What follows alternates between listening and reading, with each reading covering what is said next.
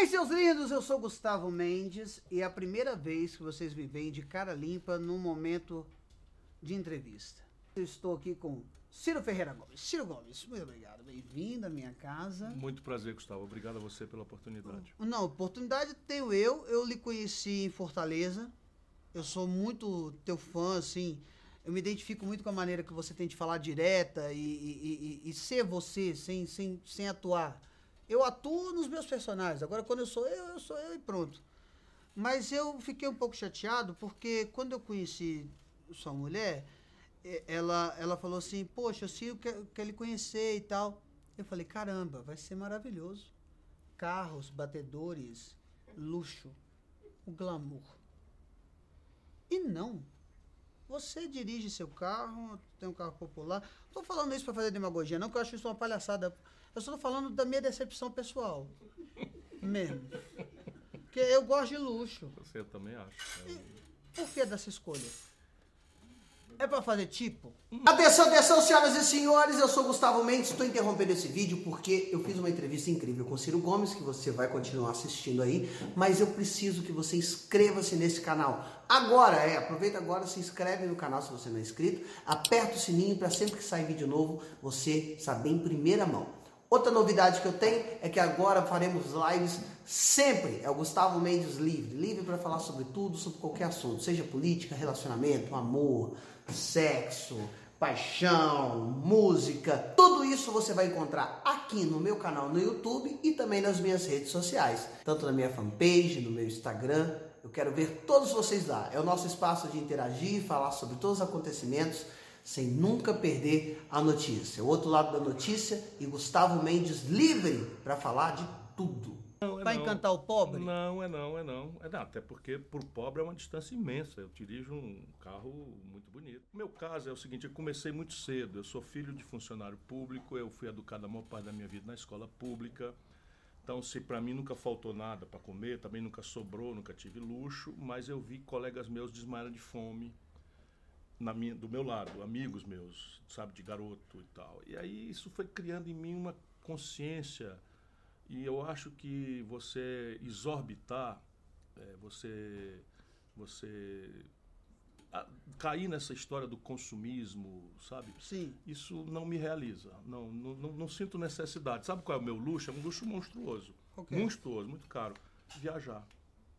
Você Viajar, viajar? conhecer museu, ver shows. Você tal. tem paciência para acordar cedo e ir para museu? Eu acho um saco. Não, pois eu adoro. Pois é, é improvável que eu não conheça todos os grandes museus do mundo. Do mundo, opa. De uma parte grande do mundo. É, eu, eu acho que. Mas é, assim, é, isso é um luxo, caríssimo e tal. Então eu economizo tudo que eu puder economizar e viajo. A política foi uma escolha ou você foi meio que empurrado para isso? Tu- Não, escolha completa. Eu brinco sempre que talvez o primeiro voto que eu pedi foi na creche. Mas eu, assim, eu tenho lembranças no, no curso primário, na época, eu já ali metido com líder de turma e tal. Eu sempre achei que tinha que estar junto com as pessoas, sempre achei que tinha que representar as Se pessoas. arrependeu? Não. Nunca Olha, se arrependeu? Não, de forma Assim, nenhuma. porra, eu tô me fudendo Não, aqui. assim, às vezes, agora eu tô com 61 anos, tô dentro dos 62. Tá Aí ótimo. Eu olho Usa para botox? trás. Não, Tá ótimo. também não. Não nem faço implante, nem, nem nada. Tá ótimo. Nem faço plástica, nem coisa nenhuma e tal. Mas já tive que operar a próstata, serve? Não. Tô e brincando. fica- não, e fica um alerta para todos os homens aí. Todo mundo. que fazer sejam, não sejam idiotas, não Isso. entrem nessa palhaçada, de palhaçada preconceito. total. E se você vai o se câncer de depois. próstata vai acontecer em todos os homens, dependendo da idade. Se fizer a prevenção, ele é 100% curável. E eu não tive, o meu não foi maligno, mas é porque eu faço a prevenção. Hum. Então eu fui na campanha, até cheguei brincando, os bastidores não vão. No dia do debates lá, né, eu cheguei no debate da Globo, eu cheguei mostrando a, a sonda aqui na perna, Eita, pendurada ali. No um debate da um Globo pinico, tinha- é, dizendo, ó pessoal, não pode bater muito em mim hoje aqui não, que eu tô operado e tal. me diz uma coisa, não houve nenhum momento, porque assim, o meu pai, eu sempre tive um viés de liderança político. Eu tava Você conversando. tem, eu, sou, eu lhe acompanho, eu sou fã, você tem a vocação. Você está Então- expressando essa vocação por um caminho, mas mais cedo ou mais tarde Mas a eu- política vai te chamar. Mas eu, eu, eu, eu cago de medo pelo seguinte sentido. Não tem uma hora que, tipo assim, você trabalha pra caralho, você é um, você é um cara que, por exemplo, abriu mão de três aposentadorias, etc. E mesmo assim o povo sem saber da história, sem saber do que rola, apontar o dedo e falar se é ladrão, é político é ladrão, porque a, a, a política tá categoria, a categoria tá no, tá no pior nível E aí, como respeito. é que muda isso? Porque tá, o, que, o que eu tenho visto são oportunistas exata, extremamente políticos, é, dizendo-se não políticos, é claro. para ganhar o voto do povo. Porque eles, politiqueiros que são, percebem que a população está de saco cheio dessas linguagens velhas, tradicionais. Então, um cara como Dória, por exemplo, era presidente da Embratur no governo Sarney, respondeu por corrupção, entendeu? Foi, foi Teve um cara no, no Ceará que botou ele para correr de lá. Fui eu. Foi tu? Fui eu. É mesmo? Eu vou te explicar. Eu era prefeito e este hum. maluco, né, anunciou lá no Ceará seca é uma coisa muito traumática para nós. Hoje menos, mas no passado a seca era fome de massa. Houve campo de concentração no passado no Ceará.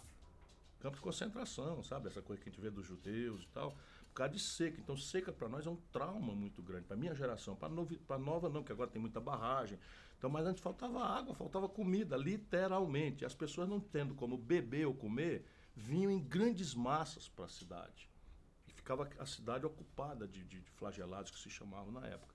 Pois bem, esse cidadão, eu ia chamar de vagabundo aqui, mas a gente tem que não, de jeito nenhum. Esse cidadão fez, eh, presidente da Embratur, disse que ia criar um programa para os turistas conhecer a seca no Nordeste, como se a seca fosse uma atração.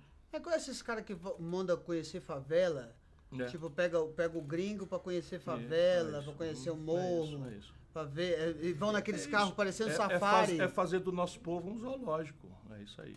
Então, na época, foi uma indignação muito grande no, no Nordeste inteiro e calhou de tocar para mim. Eu era jo, jovem prefeito, Bocão, né? Uhum. fui mais jovem prefeito de Fortaleza, fui eleito com 29 anos. Eu tenho 30. Pois é, eu já era prefeito já tinha sido deputado duas vezes. Caralho. E dinheiro que é bom, Nada. Mas então, por que, que não, você não, não também quis... é brincadeira. É uma, não, mas é uma, escolha, é uma escolha não enriquecer com a política? Porque é eu, fácil eu enriquecer tenho com a política? Tese, é muito fácil. É muito fácil. Agora, eu tenho uma tese que misturar dinheiro com política nunca deu certo. Nunca deu certo. Ou você, no mínimo, sendo um empresário honesto, você tem um desvio de classe na cabeça. Hum. Sabe? Desvio de classe na cabeça que não lhe permite fazer a política para as maiorias. Isso é, é o menor dos males. Mas se você entra na política com interesse de ganhar dinheiro, veja, eu administrei a economia do Brasil, fui ministro da Fazenda. Um telefonema meu anunciando para um banco que eu ia mudar a taxa de câmbio, que ninguém sabe nem o que é, isso não é negócio de punguismo, de, de superfaturamento de Taxa obra. de câmbio que você fala é, é aquela primeira... Não, não, não, é quanto vale o real em comparação com o dólar.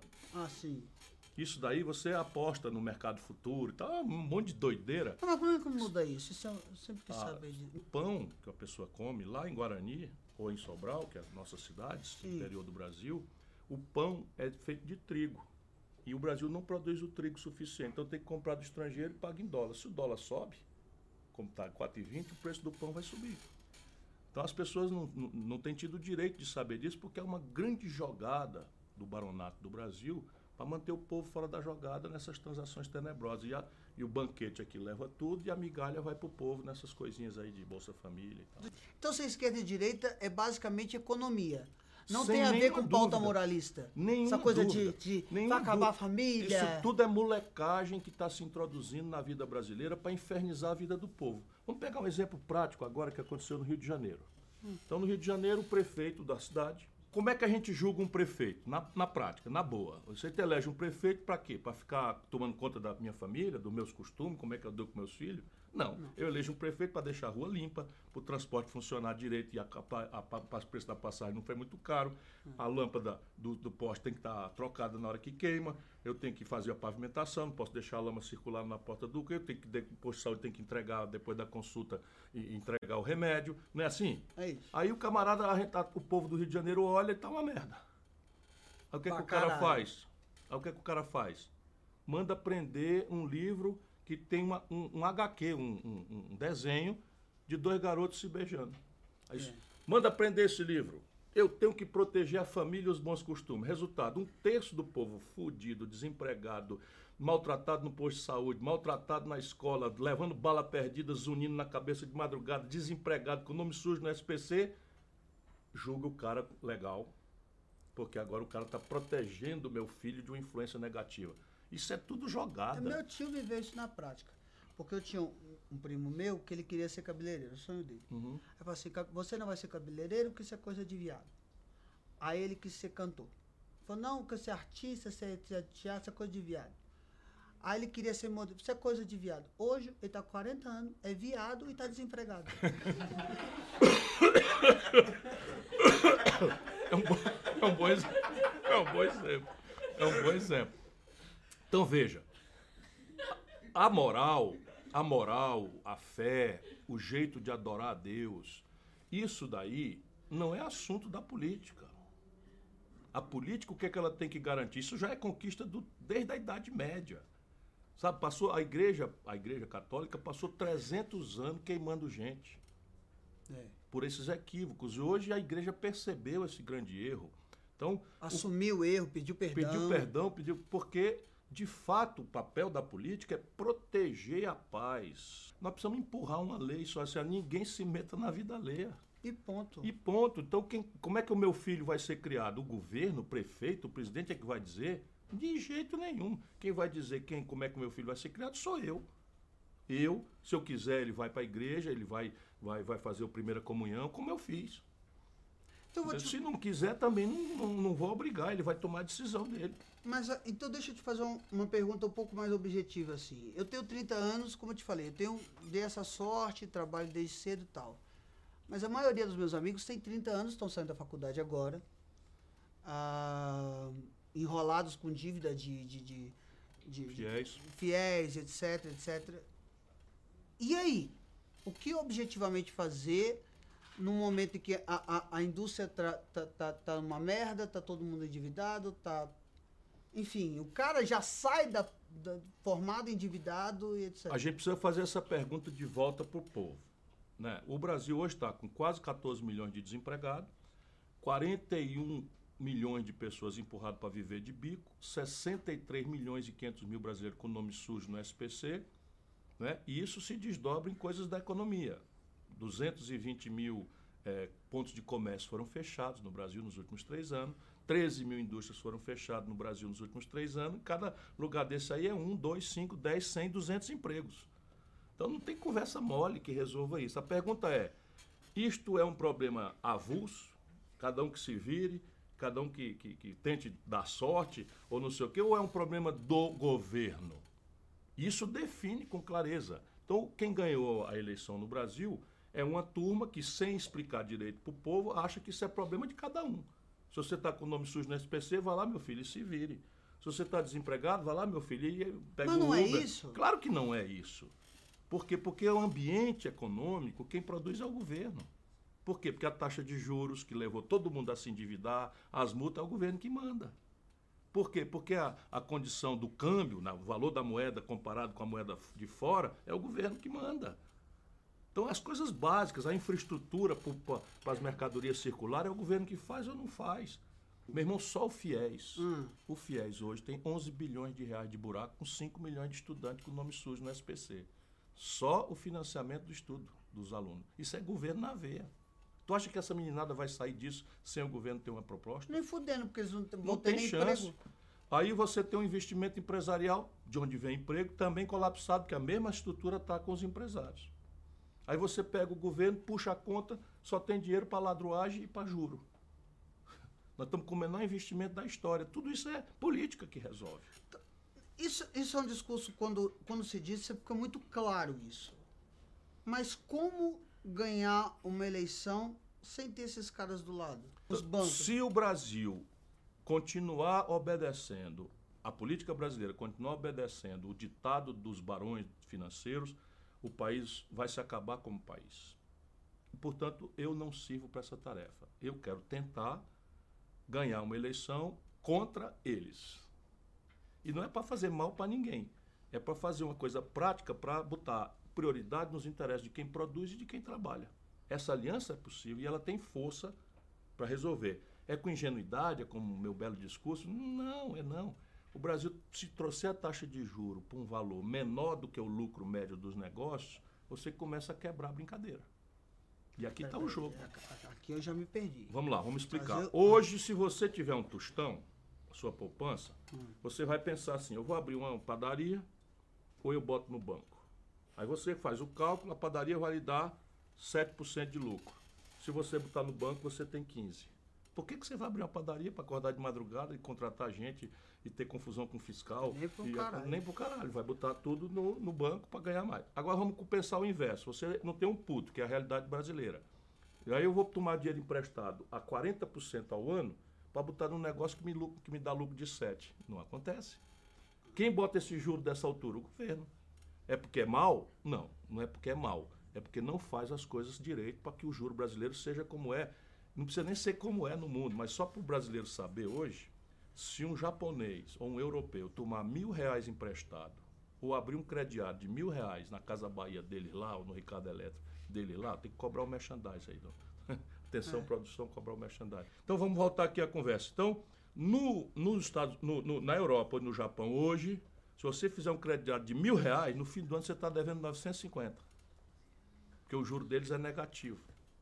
No Brasil, se você é, é, é, fizer um crediário de mil reais, mesmo sendo um prazo de um ano, você está devendo 1.420. Aí, meu irmão, E você, você diz uma, uma coisa que ficou na minha cabeça na época das eleições, que era o seguinte, o cara quando se elege presidente, dos seis primeiros meses, ele tem condição quase que de poder absoluto. Não está falando um. Claro, você não estava dizendo de, de, de- de poder absolutista, etc. Mas está falando que tá todo mundo do lado dele, né? Que ganhou com ele e tal. Você acha que é possível, assim, é, é- é, não, não resolver uma política econômica que já vem de, de, de, de- de- anos e anos e anos, mas de cara, assim, mudar certas coisas que estão bem enraizadas no... no- Você sabe a maior angústia, o maior sofrimento, os maiores momentos de grande profunda tristeza que eu sinto são derivados de eu acordar de manhã, ler as notícias e saber, porra, isso não precisava ser assim. Isso podia ser diferente, mas assim, mesmo você na pergunta acha que precisa de um grande tempo para mudar as coisas, não é verdade. E se você quiser, a gente conversa aqui. Mas é é claro que algumas coisas, educação do povo, né? Lá no Ceará nós estamos inteirando 20 anos, temos a melhor educação do Brasil. Mas eu estou falando agora da escola pública.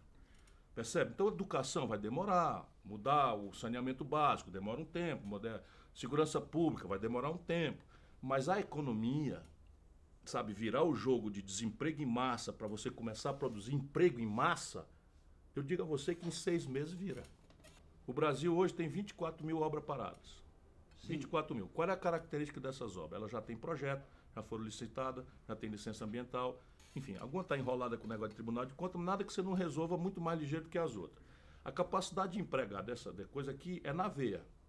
Que é construção civil, que Sim. emprega muita gente, saneamento, moradia, trem, aeroporto, porto, barragem. Na minha cidade de Guarani, por exemplo, que tem 9 mil habitantes, a época que mais cresceu foi quando eles fizeram lá quatro barragens. Pronto. E, e era a cidade. É evidente. Porque a aí, minha mãe aí tem- virou dona de restaurante, por restaurante exemplo. e tal, e isso é que faz a ativação da economia. Pois bem, o Brasil está tá alegando que não tem dinheiro para nada. Vamos, vamos achar o dinheiro. Esse ano, entre tudo que o governo arrecada e tudo que o governo gasta, vai faltar 130 bilhões de reais com B de bola. Parece muito dinheiro e tal para um país e tal.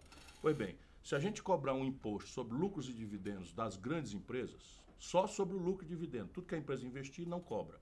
Mas o que o, o empresário tirar da empresa para o seu luxo, você passa a cobrar em linha com o que todo mundo cobra. O mundo inteiro. Quanto?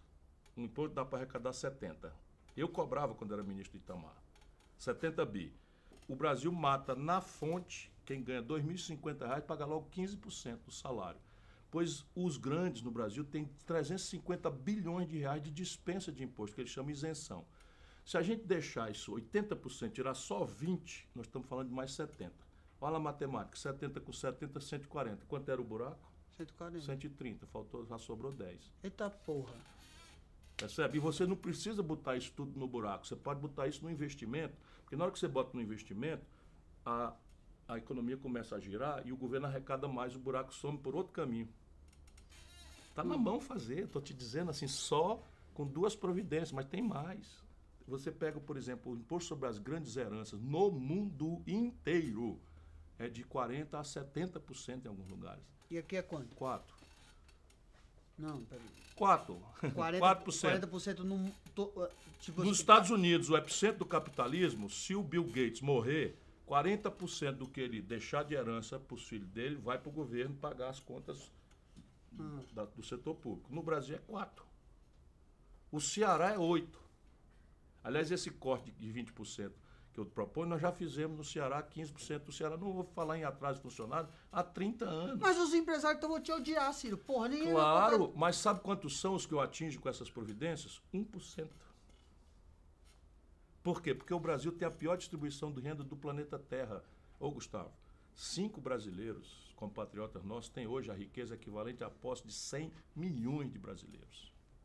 Então, isso depois de 20 anos de governo de, de esquerda. Mas sabe o que, que me, me, me, faz pensar isso? É o seguinte. Eu sou odiada por todo lado desse mas, são, mas é uma burrice. Porque se eu tenho um trabalhador que trabalha com segurança, com a família com comida, com iogurte dentro de casa, eu rendo mais, eu faço mais, eu dou mais lucro para o empresário. Traz o prêmio Nobel de Economia para o Gustavo e demite o Paulo Guedes. Ô Paulo Guedes, chama o Gustavo. Olha aqui, olha aqui. 220 mil lojas fecharam no Brasil. 13 mil indústrias fecharam no Brasil. Por quê? Porque não tem consumo.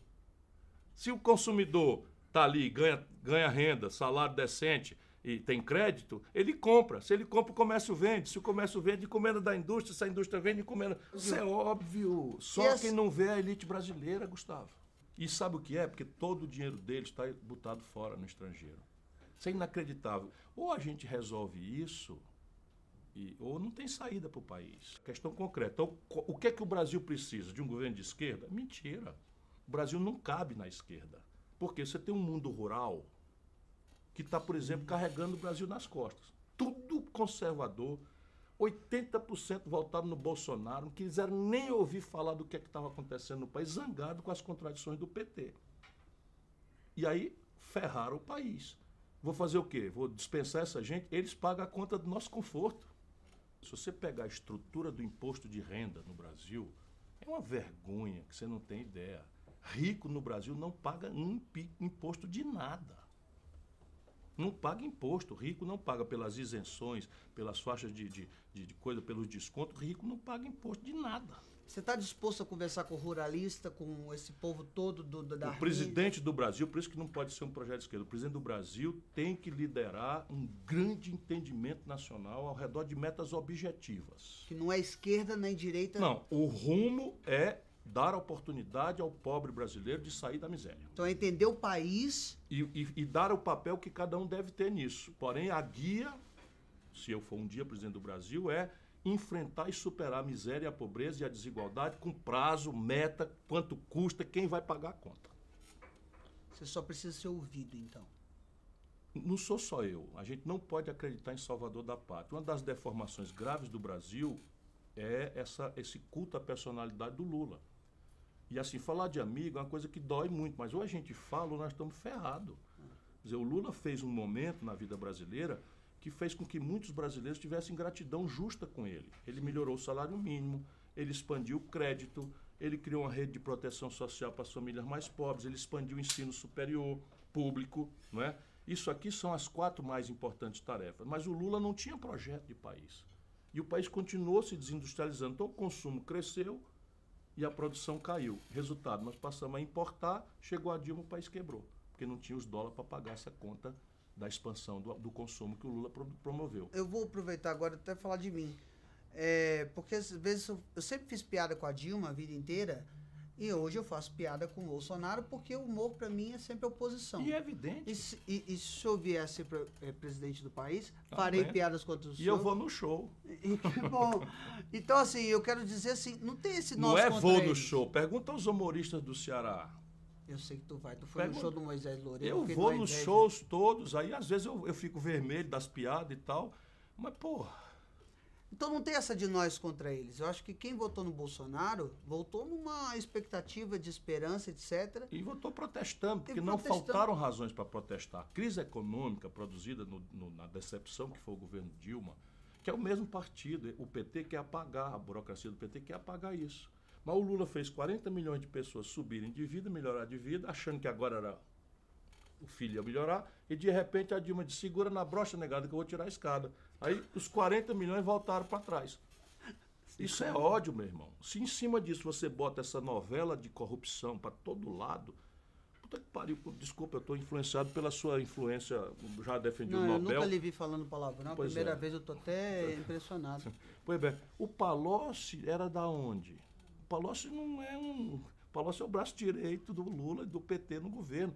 Ele foi lá e disse pro doutor que era ladrão mesmo, que roubou 100 milhões de reais, mostrou onde é que estava o dinheiro e tal. E essa escolha não tem nenhum problema, eles não querem assumir responsabilidade nenhuma por isso. Resultado, o povo não quer, não quer mais. E em vez de ir para outro lado, cai lá no desastre da negação. Eu e o acho- país não aguenta mais isso. Eu acho que o povo tem que fazer como eu tô fazendo aqui. Perguntar. perguntar, perguntar, perguntar, desconfiar e não aceitar conversa mole. Não existe Messias. não existe Messias. O que existe são ideias e a gente pegar junto para fazer essa ideia acontecer. Isso é o que explica o sucesso do Brasil. A gente não precisa ir fora do Brasil, não. Esse país, esse país aqui, que hoje de- deprime a juventude, esse país é citado nos manuais de economia do mundo como um lugar onde aconteceu um milagre brasileiro. Entre 1930 e 1980, é o país que mais explosivamente cresceu no mundo. Juscelino Kubitschek, Bossa Nova, Cinema Novo, Bicampeonato Mundial de Futebol em 58 e 62, tudo aconteceu em cinco aninhos. Você imagina esse país, na hora que a gente tirar as peias da perna dele, esse país vai encantar o planeta Terra. Eu não tenho a menor dúvida disso. A minha zanga é isso. É ver esses bocoió fazendo besteira com um país que tem essa força extraordinária que o mundo inteiro admira e inveja. Ciro, muito obrigado por estar aqui em casa, por falar comigo, por falar com meu público. E obrigado por responder na sinceridade de. Eu tô aqui olhando teu olho, cacete. Você podia me enfiar a mão na cara. É, eu ia apanhar, que eu tô, emagreci 50 quilos, eu apanho fácil. Tá lindo. Mas você vê que, então assim, o caminho é esse. Você conversa, pergunta, fala, É isso. Nós ouça. temos três anos para fazer um debate sem medo, sem preconceito, sem nada. Na hora lá do- do- da apuração da política, do que é o voto, que Deus nos abençoe e a gente acha o caminho. Entendi. E, que, e, e o Olavo de Carvalho, a puta que pariu. Você imagina um negócio desse, rapaz? Não, não, eu amo ele. Eu acho ele um, um grande astrólogo. E eu até perguntei pra ele que eu sou aquário com ascendente de Ares no escorpião. E ele falou assim, pau no seu cu, fumando charuto. Muito bem. Muito obrigado, senhoras e senhores. Até a próxima entrevista. Maravilha.